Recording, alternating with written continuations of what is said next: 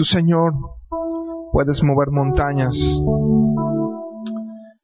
Mi Rey, tú puedes cambiar cualquier situación en nuestras vidas. Lo sabemos bien. Así como tú puedes abrir mares, así como tú puedes parar el tiempo, así como tú puedes sanar enfermedades, puedes traer, Señor, a nuestras vidas la paz, esa paz que solo tú sabes dar, Dios, no como el mundo la entiende, sino una paz que sobrepasa todo entendimiento, porque en ti, Señor, hay seguridad. Tú no cambias, eres el mismo ayer, hoy y por siempre. En ti podemos estar confiados, mi Señor. Es por eso que esta noche venimos a ti, Señor, a pedirte, Señor, que nos refresques, nos transformes, nos cambies, Dios. Nos ponemos esta noche en tus manos, en el nombre precioso de Jesucristo. Amén. Amén. Buenas noches a todos, Dios les bendiga.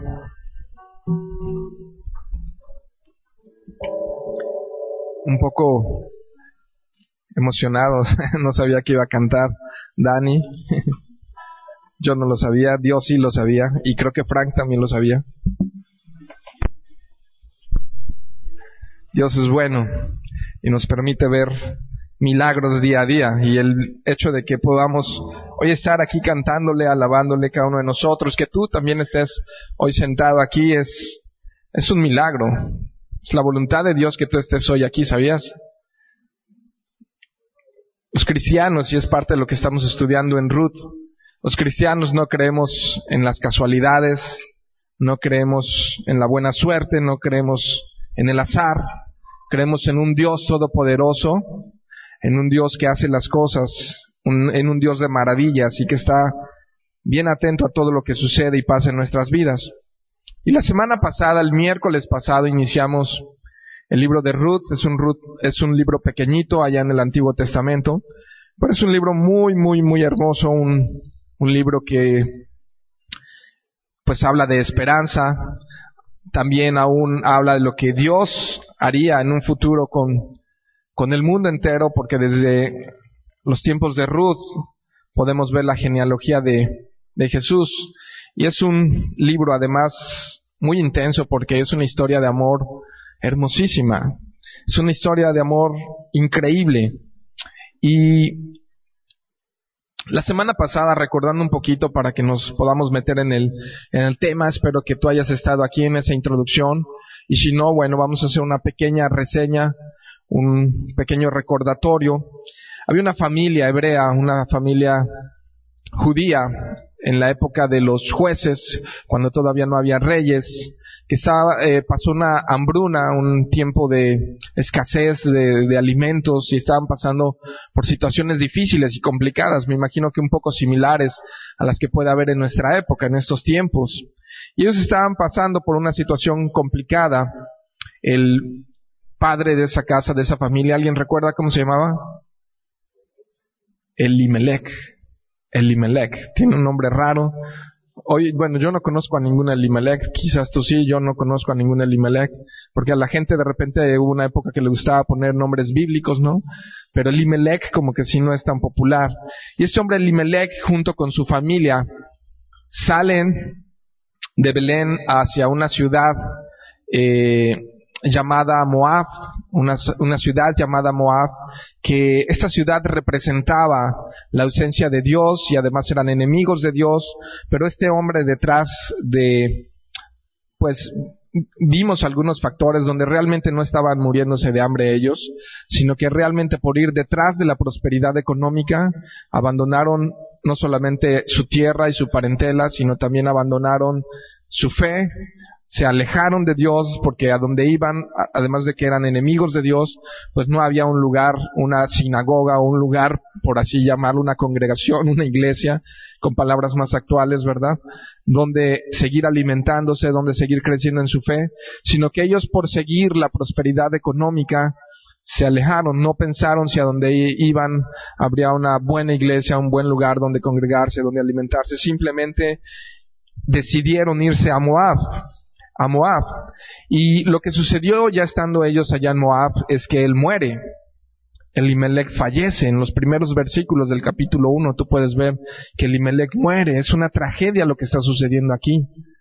Y allí la tragedia no para, sino que ya estando sus hijos, él iba con dos hijos y con su esposa, tenía dos, dos hijos, Malión y Kelión, ¿te acuerdas de ellos? Y estando allá, sus dos hijos, ¿qué les pasa? Se casan con mujeres moabitas. Esto estaba prohibido por la ley judía, por la ley hebrea, que no se eh, tenía muchas razones de ser, pero una de las, de las razones por las que no se juntaban con otros pueblos o con otras naciones o con otras razas era por cuestiones también sanitarias. En aquel entonces no había eh, hospitales como los hay hoy y todo esto, entonces las enfermedades corrían de, con gran facilidad. De tal manera que su ley, la ley mosaica, prohibía que se juntaran o se uniesen en yugo desigual, que se juntaran con mujeres o también hombres que no eran de su fe, de sus creencias. Y ellos terminan casándose, sus dos hijos de Limelech terminan casándose con dos mujeres moabitas que no compartían su fe.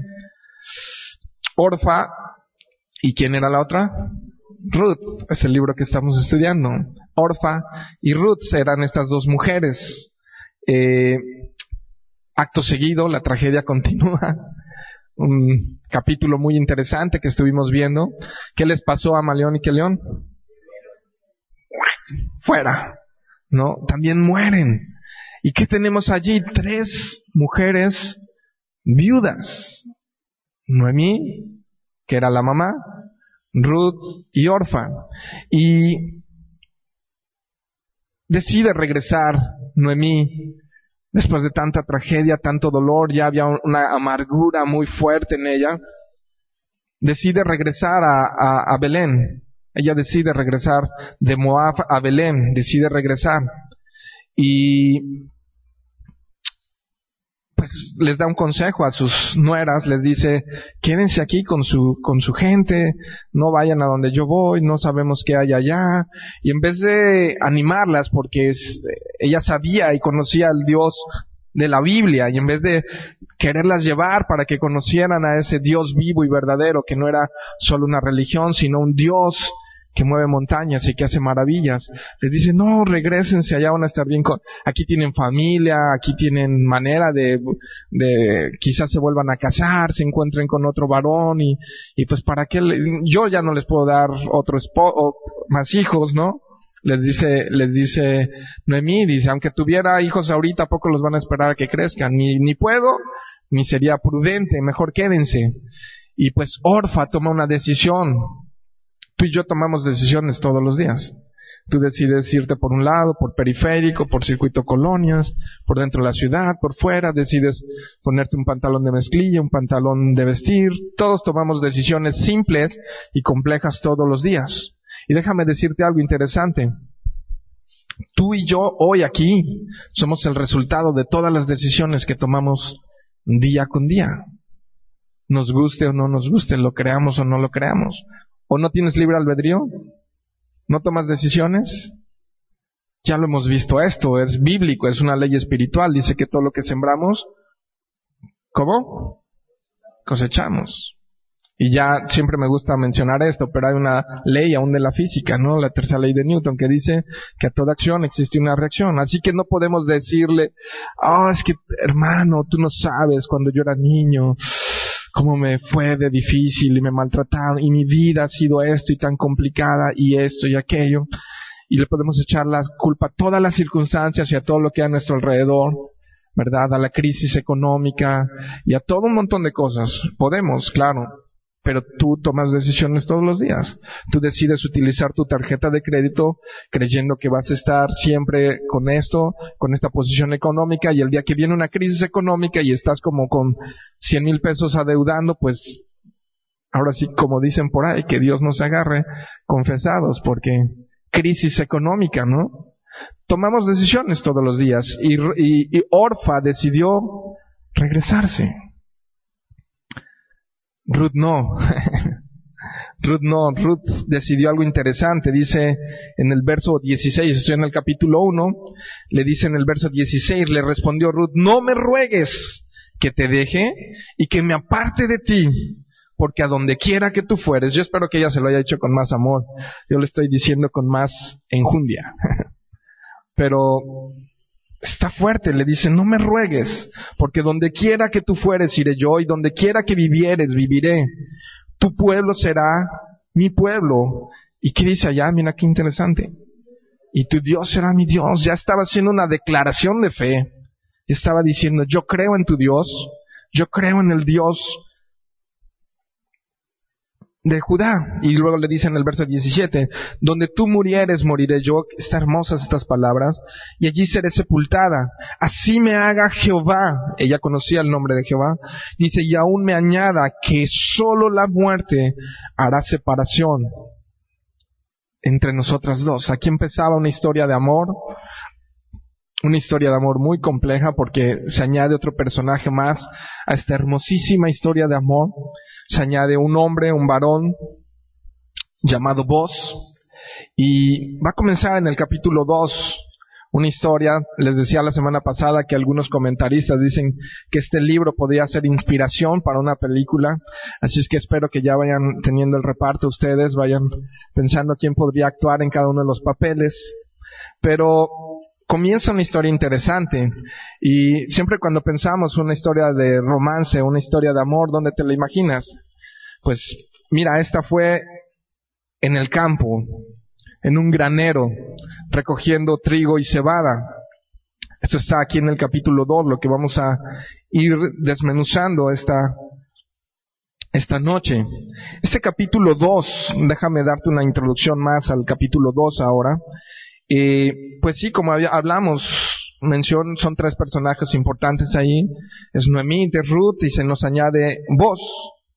Y vemos cómo, vamos a ver cómo en este capítulo 2 y durante este libro Dios usa a personas que tengan un corazón dispuesto.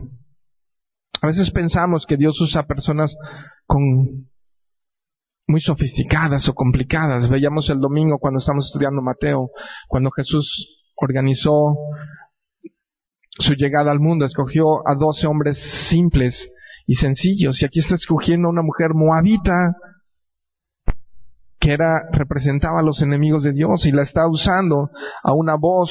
Dios usa a personas que estén dispuestas a servirle a Él en cualquier condición y en cualquier situación, aún por la que nos encontremos. Este hombre Vos, yo podría decir que es en esta época y en este lugar, podríamos hablar que es el soltero más cotizado, porque tiene unas características muy especiales. Aún su forma de vida y su forma de ser, lo recordamos en la genealogía de Jesús, en Mateo 1 y en Lucas 1, allí aparece su nombre. Llegó a ser un hombre importante en la historia judía. De tal manera que vamos a ver cómo este hombre vos era un hombre que, número uno, era un hombre que honraba a Dios. Era un hombre que temía a Dios, que tenía una relación real y personal con Dios. Otra característica muy especial que tenía vos es que era un hombre de palabra. Lo que decía, cumplía. ¿A quién no le agrada una persona así? Que lo que dice cumple, que su sí es sí, que su no es no, que no era, no se echaba para atrás cuando decía, se comprometía. Era un hombre que aún mostraba compasión, se conmovía cuando veía necesidad. Así era Jesús también, ¿no? Decía Jesús que cuando veía a las multitudes sentía compasión por ellas. Es una característica especial de Jesús, este hombre vos, se conmovía por los necesitados. Aún vamos a ver un poquito de, de que era una persona que era un empresario muy exitoso, pero era un hombre que se interesaba por el bienestar de sus trabajadores. Por lo tanto, era un hombre que era triunfador y astuto en los negocios. Cuando hablamos de un de un héroe. Hay héroes que hacen cosas y que cambian situaciones complicadas. Es a veces fácil de admirar, pero puede resultar un poco difícil de definir. Aquí vos realmente simplemente hizo lo bueno en el tiempo oportuno. Esto me recuerda un poquito la tragedia que sucedió eh, meses atrás, el año pasado, en la guardería ABC, quizás lo viste en las noticias. Cuando ves las fotos es, oh, es muy fuerte lo que sucedió ahí en la guardería ABC. Y yo recuerdo uno de los de las personas, de los personajes que entrevistaron en esta tragedia de la de la guardería ABC allá en el norte del país, eh, un joven que iba pasando y que iba en su camioneta y, él vio necesidad y él con su camioneta la empezó a estrellar contra el muro para abrir un, boquete en el muro y eso dio oportunidad a que algunos niños se salvaran. Sabemos que muchos murieron, pero muchos se salvaron y, y él fue un héroe. él fue un héroe porque salvó vidas de pequeños que se estaban quemando allá adentro. Y no fue alguien que eh, dijo, eh, bueno, pues algún día yo tengo que ser un héroe o tengo que hacer algo especial. Simplemente hizo lo oportuno en el momento correcto. Hizo algo bueno en el momento correcto. Y ese puede ser cualquiera de nosotros.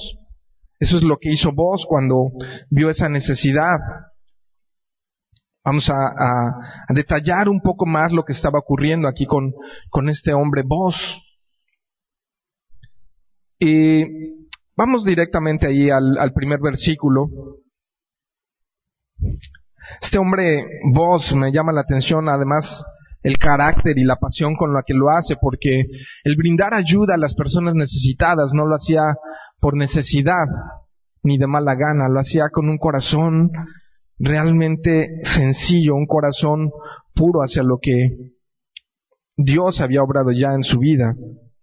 Seguramente que vos no vio el alcance de lo que iba a suceder a través de bendecir a otras personas. Él no se imaginó que iba a ser la genealogía del rey David y que aún iba a ser parte de la genealogía de Jesús, el Salvador y Redentor de todo el mundo.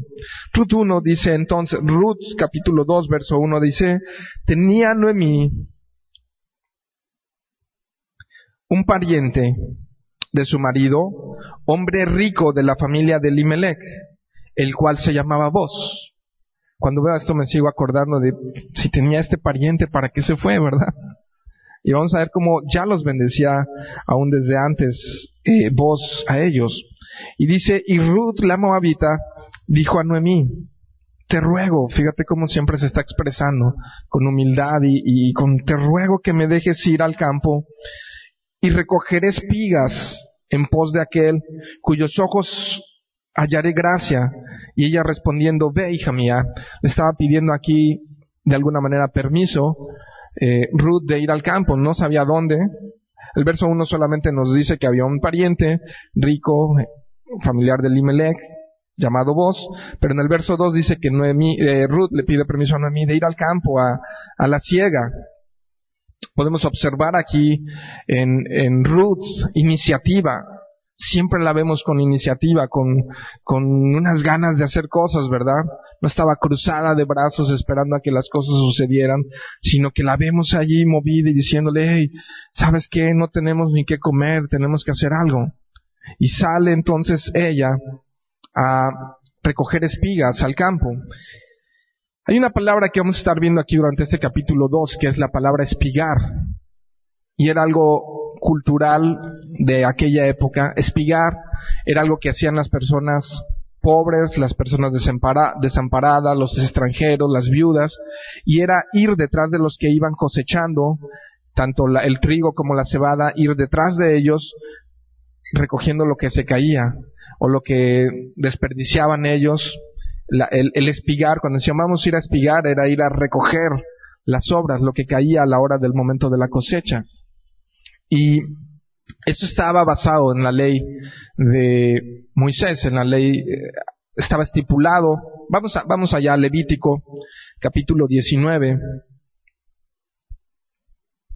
versos 9 y 10, para que entremos en contexto de lo que era ir a recoger lo que sobraba y dice capítulo 9, perdón, eh, capítulo 19, versos 9 y 10.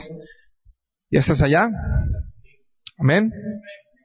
Ok, dice, cuando ciegues la mies de tu tierra, no cegarás hasta el último rincón de ella, ni espigarás tu tierra cegada.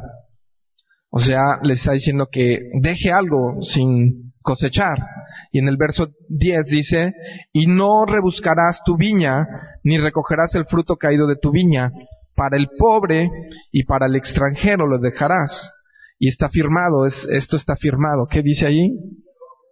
Yo, Jehová, vuestro Dios, había una ley bien clara ahí, que tenían que recoger bien su cosecha, pero lo que cayera lo iban a dejar allí para las personas pobres. Entonces esto es lo que hizo Ruth, le pidió permiso de ir a, espigar, ir a recoger esto que sobraba. Y en el verso 3, de allá regresando a Ruth, le dice, fue pues, y llegando espigó en el campo en pos de los segadores. Y aconteció que aquella parte del campo era de vos, una diosualidad. Ella salió y cayó en el campo del pariente conocido de vos, ¿no? El cual era de la familia de Elimelech, verso 4. Y aquí que vos vino de Belén y dijo a los segadores, Jehová sea con vosotros. Y ellos respondieron, Jehová te bendiga. Me encanta ver esto porque va apareciendo en nuestra escena, por primera vez voz, ¿verdad? Ahí aparece. Y fíjate cómo las primeras palabras que escuchamos de él, cómo se dirige a sus trabajadores. Les dice, Jehová sea con ustedes. Su lenguaje expresa quién era él, ¿no? Estaba ya bendiciéndoles, Dios sea con ustedes. Y sus trabajadores, ¿cómo le contestaron? Dios te bendiga, o sea, ¿te fijas? La relación que él tenía con, con sus trabajadores y, eso le, le, respondieron, Jehová te bendiga. En el verso 5, y vos dijo a su criado, el mayordomo de los segadores, ¿de quién es esta joven? Estaba atento en sus negocios, ¿no? Estaba preguntándose, ¿quién es esa joven que está espigando en ese lugar? Dice, ¿quién? ¿De quién es esta joven? Y el, eh, criado mayordomo de los segadores respondió y dijo, eh, aquí cuando menciona la palabra criado o criadas, o se está refiriendo a, los empleados, ¿no? No como hoy entendemos esta palabra. Dice, respondió y dijo, es la joven moabita que volvió con Noemí de los campos de Moab. Estaba interesado en las personas que estaban allí, vos, y pues en estos tiempos me llama la atención que no había Facebook, el chismógrafo de, de hoy en día no había Facebook, pero el empleado, el criado estaba bien enterado quién era. Dice, ah, si se acuerdan en el primer capítulo como no reconocen a, a Noemí, ¿quién es, quién es, no? Y Noemí empieza a expresarse con su amargura y a decirle, no, pues es que Dios me hizo todo esto, por eso estoy como estoy, y estaba en su, en su lamento y en su amargura, y, y, pero aquí la tenía bien ubicada. De hecho, no estaban en Belén, estaban en el campo afuera de Belén, estaban a las afueras de la ciudad, eh, espigando, ¿no? Y, él rápidamente le dice, es, es la mujer que venía con, con Noemí. Y dice el verso 7, y ha dicho, te ruego nuevamente, ¿no? Fíjate, ahora fue y le rogó al, al criado, al, al siervo, al, al, mayordomo que estaba allí, te ruego que me dejes recoger y juntar tras los cejadores entre las gavillas. Esa palabra gavillas también eran los manojos, los que ya juntaban varias cantidades de espigas y las amarraban, esas eran las gavillas. Dice, te ruego pues que me dejes recoger entre las gavillas. Entró pues y desde la mañana hasta ahora, sin descansar ni aun por un momento. Qué impresión, ¿no? Que iba cansada, mal alimentada, después de un viaje, tuvo la iniciativa, rápidamente habló con su suegra, no nos vamos a quedar aquí esperando a que algo suceda, y rápidamente dio ejemplo de vida. Se puso a trabajar estaba trabajando duro, al paso de los demás. Aún como mujer, estaba trabajando bien duro. Dice ahí, sin descansar ni aún por un momento.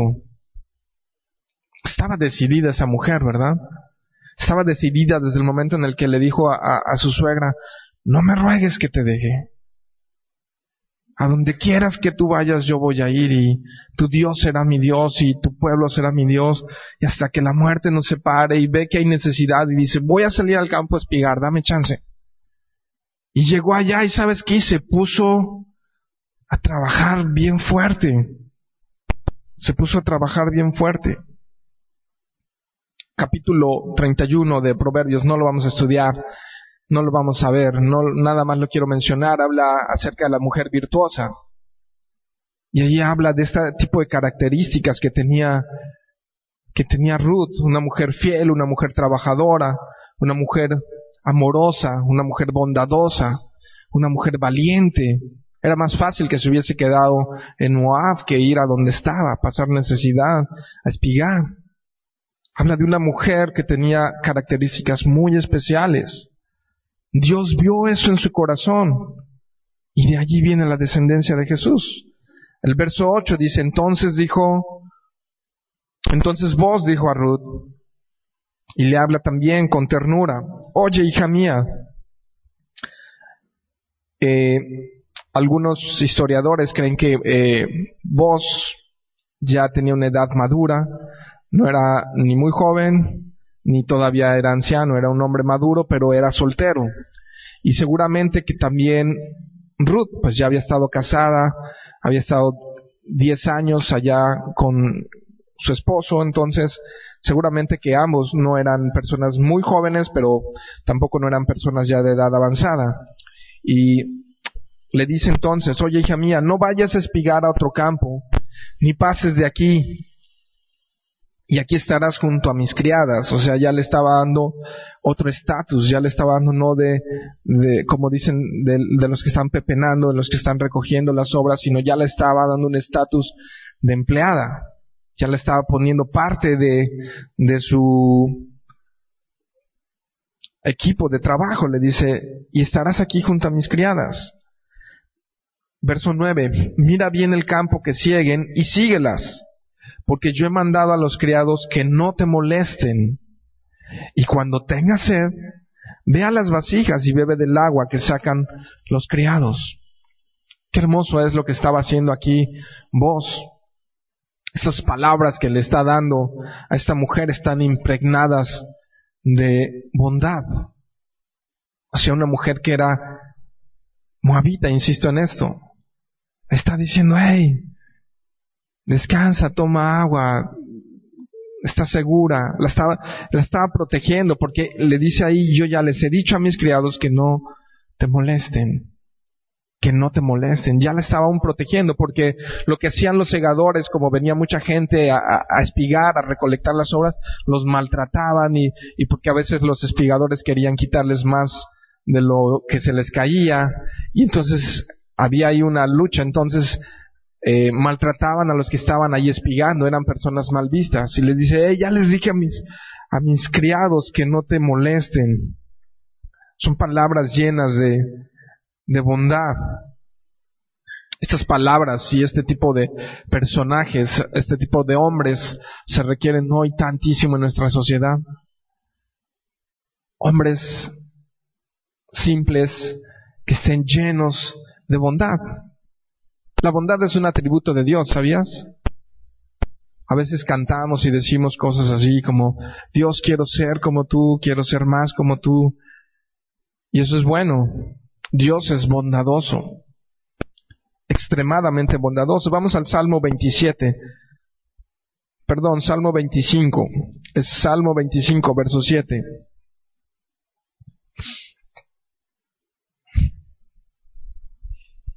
Está el salmista aquí y le está diciendo, de los pecados de mi juventud y de mis rebeliones no te acuerdes, conforme a tu misericordia, acuérdate de mí, por tu bondad, oh Jehová.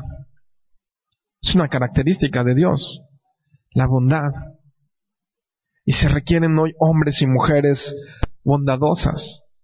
En la lista de Gálatas acerca del fruto del Espíritu está, es parte del fruto del Espíritu amor, gozo, paz, paciencia, benignidad, fe, mansedumbre. vamos a leerlo, vamos a Gálatas 5. Vamos a leerlo para que me creas que ahí está. Es parte del fruto del Espíritu, es algo que debería ser natural en ti y en mí, cristiano. Gálatas 5, 22, ahí está, en Gálatas 5, 22. Dice, más el fruto del Espíritu, podríamos parafrasearlo y decir, más el resultado de vivir en el Espíritu, más el resultado de tener el Espíritu de Dios morando en tu vida, más el resultado de ser cristiano, es amor, gozo, paz, paciencia, benignidad, bondad, fe, mansedumbre, templanza. Contra tales cosas, dice, no hay ley. ¿Quién se resiste a que lo traten bondadosamente? ¿Quién se resiste a que le traten con amor, con paciencia, con paz, con benignidad, como le estaba haciendo vos? Nadie se resiste a esto. Y es lo que está diciendo aquí. Dice, este es el fruto del Espíritu.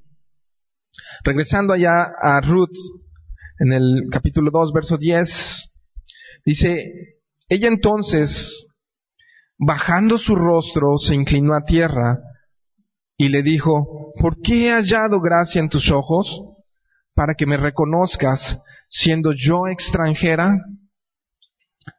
Y es interesante ver que, que ella no estaba en una actitud eh, difícil ni complicada, sino que mostró humildad. Esta es otra característica. Esa es otra característica esencial del carácter de Dios. Y aquí también lo está mostrando Ruth, mostró humildad, porque mira, inclinó su rostro en tierra cuando estaba hablando frente a vos y le dijo, ¿por qué he hallado gracia? Esta mujer siempre mostró humildad y, y yo creo que Dios la consideró a causa de su, de su actitud. Santiago 4, verso 6, estuvimos leyendo Santiago hace unas semanas. Dice, pero Él da mayor gracia, por eso dice, Dios resiste a los soberbios y da gracia a los humildes. ¿Qué sucede con las personas soberbias o con las personas altivas? Dice que Dios las resiste.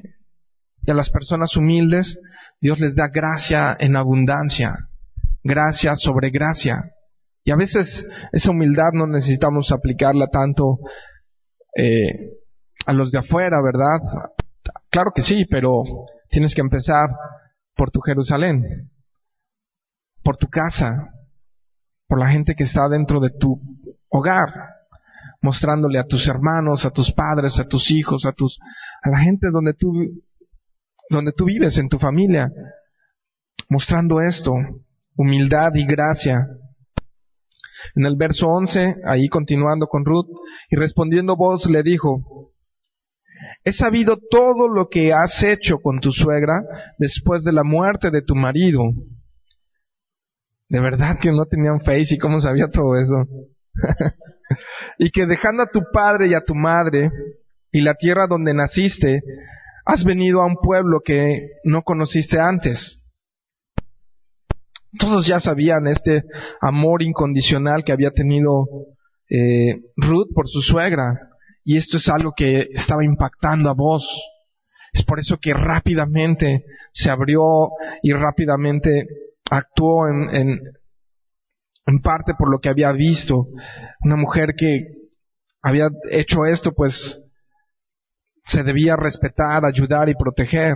Verso 12, Jehová recompense tu obra y tu remuneración sea cumplida de parte de Jehová, Dios de Israel, bajo, bajo cuyas alas has venido a refugiarte.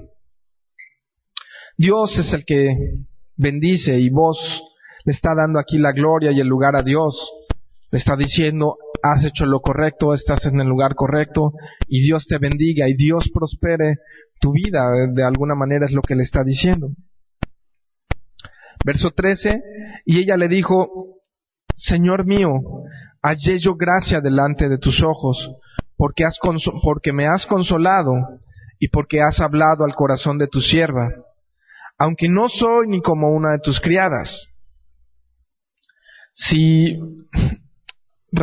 regresamos un poquito allá en, el, en, el, en los primeros versos del capítulo 2, De hecho, en el verso 1, no, en el verso 2, en el verso 2 le está diciendo, eh, y Ruth la Moabita le dijo a Noemí, te ruego que me dejes ir al campo y recogeré espigas en pos de aquel a cuyos ojos hallaré gracia. Ya se había propuesto ella hallar gracia delante de la persona hacia la que fuera. Por eso es que llegó y llegó trabajando bien duro. Y entonces vemos aquí el resultado. Ya se había propuesto hallar gracia y la encontró, ¿no? Ahí en el verso 13. Y entonces en el verso 14, y vos le dijo a la mujer, y vos le dijo a la hora de comer, ven aquí y come del pan y moja tu bocado en vinagre, en el vinagre. Y ella se sentó junto a los segadores y él le, dio potaje y comió hasta que se sació y aún le sobró. Vemos cómo continúa dándole un trato preferencial y un trato especial vos. Aún la sentó a la mesa y le dio de comer, le dio del potaje que ellos estaban comiendo, tanto que se sació y que dice, y le sobró. En todo esto podemos ver que vos es un prototipo de lo que, hay muchos prototipos de lo que Jesús iba a hacer más adelante. Él lo estaba haciendo específicamente en ese tiempo y en ese lugar. Pero Jesús vino a hacerlo por la humanidad entera.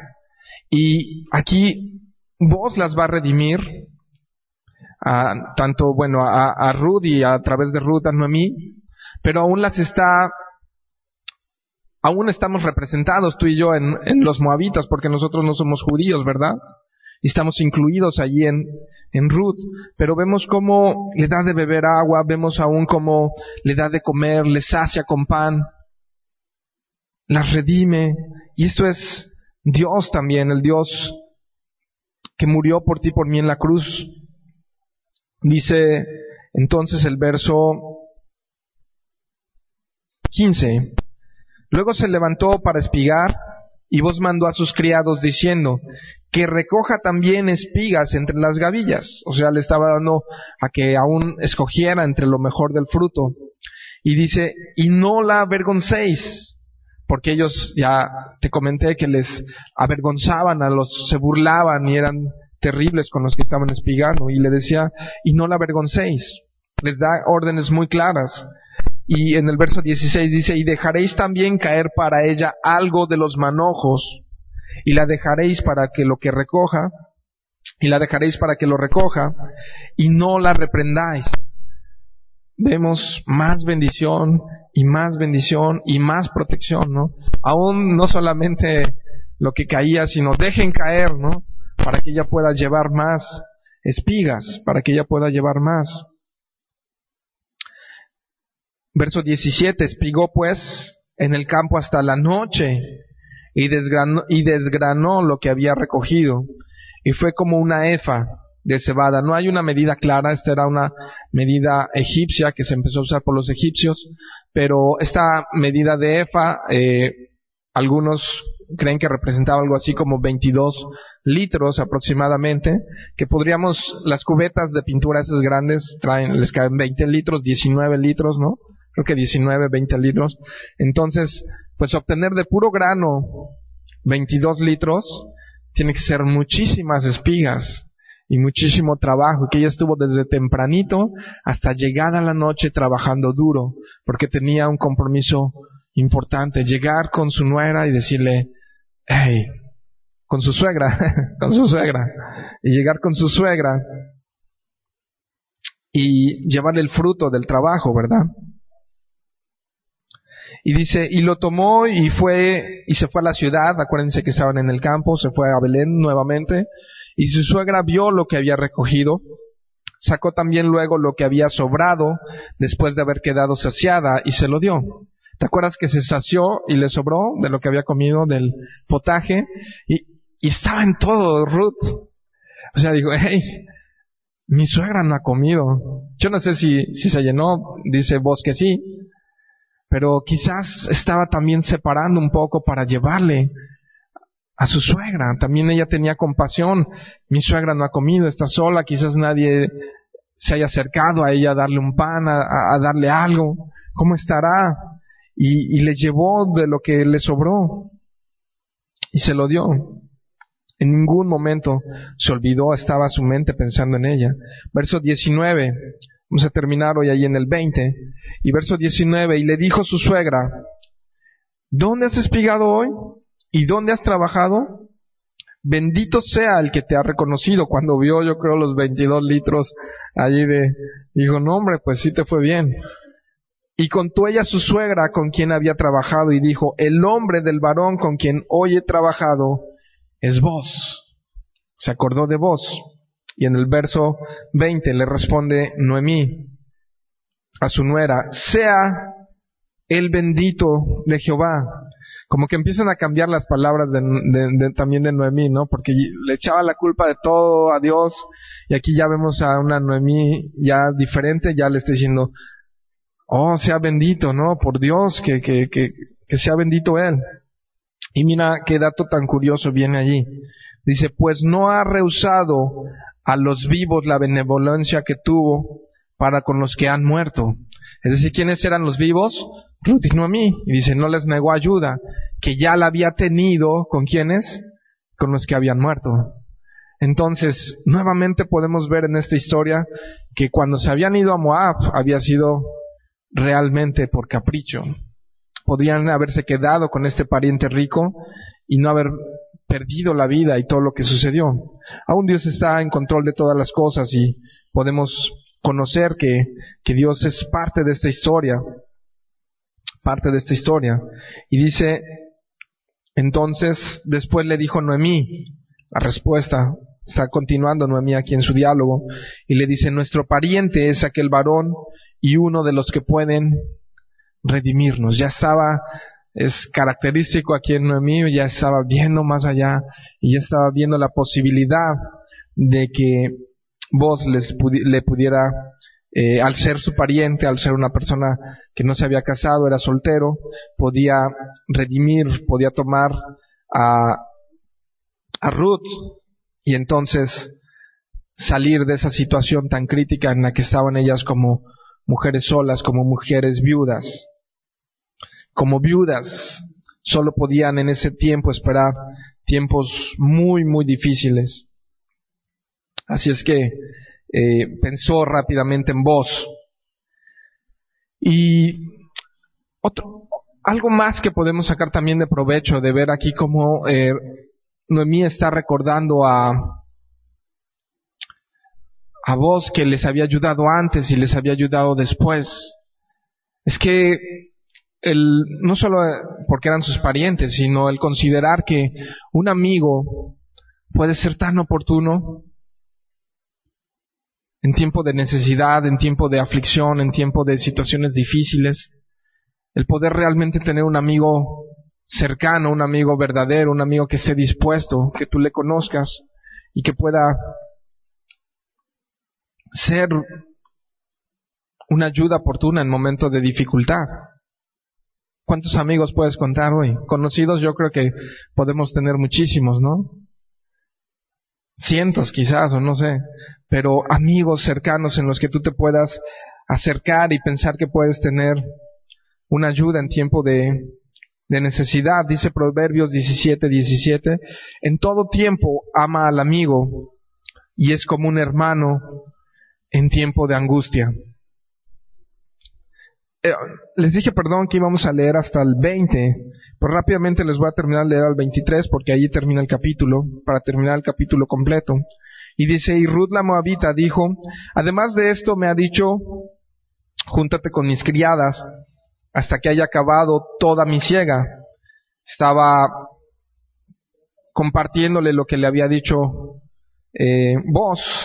Y esto era un motivo de tranquilidad para ellas porque les está diciendo hasta que haya terminado toda mi ciega, ¿no? Ellas tenían seguridad eh, de provisión para toda esa temporada. Y Noemí respondió a Ruth, su nuera, mejor es, hija mía, que salgas con, tus, con sus criadas y que no te encuentre en otro campo. Estuvo pues junto con las criadas de voz espigando hasta que se acabó la siega de la cebada y la del trigo y vivía con su suegra. Ese es el segundo capítulo, se va poniendo cada vez más interesante el siguiente capítulo vamos a ver qué sucede ahora con, voz, en su corazón de voz. Quizá en este momento, en la situación que estaba pasando, Ruth no reconoció, no tenía todavía una claridad, quizás no reconoció en ese momento eh, la mano de Dios sobre su vida, pero sabemos que en Dios no hay casualidades. Hace un momento hablamos de esto, en, Dios no hay eh, buena suerte, ¿no? Sabemos que si salió ella al campo a espigar y se encontró justamente en el campo de voz de ese pariente, es parte del plan de Dios que tenía. Esa era parte del, del plan de Dios. Llegar hasta el campo de, del pariente de, de Limelec no es una casualidad, es Dios obrando. Muchas veces mientras nosotros realizamos muchas de las actividades naturales y comunes del, del día, puede ser que no nos demos cuenta y Dios está obrando su perfecta voluntad en cada uno de nosotros. Y pues estemos siempre atentos para estar con este corazón como el que tenía Ruth, como el que tuvo voz para ser oportunos y tomar las decisiones correctas en el momento correcto. Tengamos fe en que Dios está guiando cada uno de nuestros pasos para Ruth aún lo mejor, después de toda la tragedia que habían pasado, lo mejor aún está por venir, aún en los próximos capítulos está lo mejor por venir. Quizá tú estás hoy aquí en esta noche y digas, bueno, pues yo tengo eh, tanto tiempo de asistir a una iglesia cristiana, conozco de Jesús, eh, le he entregado mi vida a Él, estoy ya caminando en Él, con Él, pero yo creo que para todos nosotros aún lo mejor está por venir. Porque va a haber un tiempo en el que Él regrese por su iglesia y si no es este tiempo antes, muchos vamos a llegar primero a su presencia, quizás nos adelantemos, pero aún lo mejor está por venir. Así es la vida del creyente, así es la vida del cristiano. La, vida del cristiano no es en retroceso, no es para atrás. Dios tiene siempre nuevas cosas para tu vida. Seguramente que ni Noemí, ni Ruth, ni vos se imaginaban esto que iban a ser parte de la genealogía de David.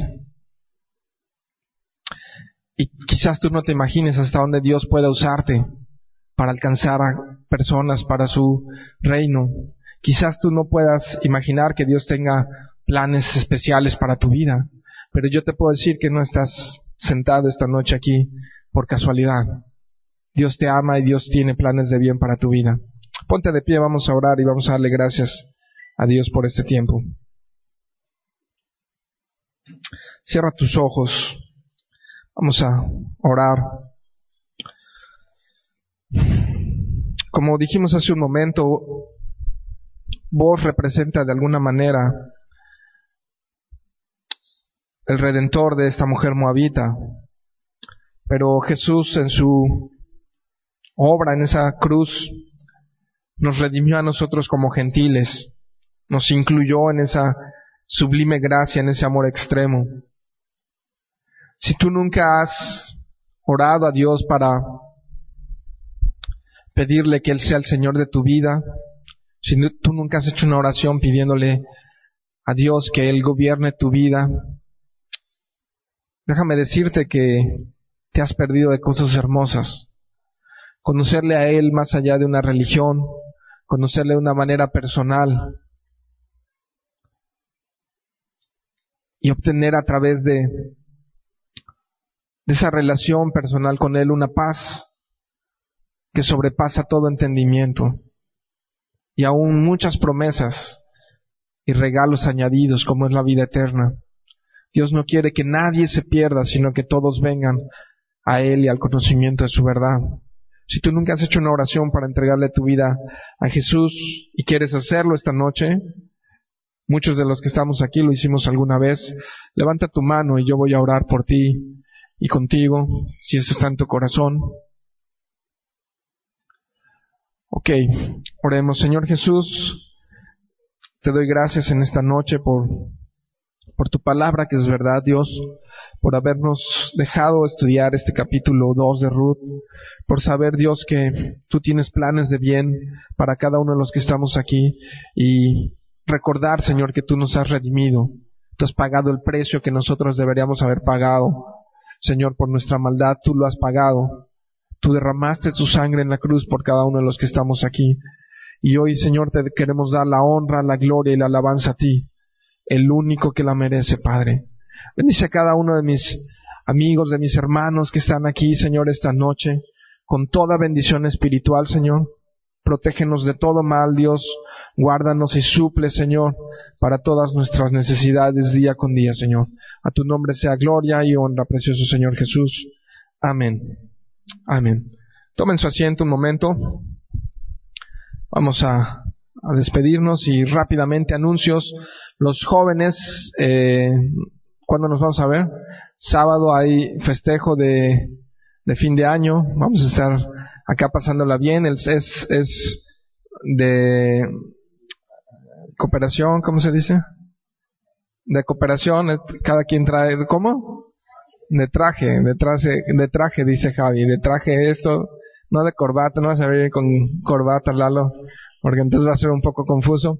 Pero el sábado eso vamos a estar haciendo y les había comentado para que se preparen que tenemos servicio especial el 23, el perdón, el 24 de diciembre a las 7 de la noche, el sábado y el 31 de diciembre, que también es sábado, los domingos 25 y primero no va a haber, no va a haber reunión, entonces estemos bien comunicados todos. Nos vemos el viernes de oración aquí, los que están yendo a matrimonios, nos vemos mañana jueves en Chencú, también tenemos convivio, estamos de fiesta y fiesta, pero celebrando a Jesús, ¿no? Celebrando a Jesús y recordando lo que realmente debemos festejar en estas fechas. Eh, vamos a dar gracias por los diezmos y por las ofrendas. Señor, gracias. Te damos por los diezmos, por las ofrendas que se recogen esta noche porque tú amas al dador alegre. Ayúdanos a administrarlos con sabiduría, Señor, porque es por ti y para ti, Señor. También te pedimos por las personas necesitadas, por las personas que, están pasando por necesidad. Bendíceles en el nombre de Jesús.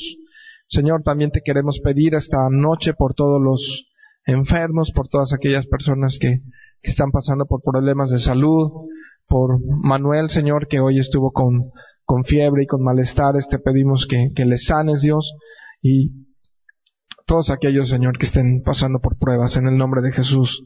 Amén. Vamos a despedirnos alabándole al Señor.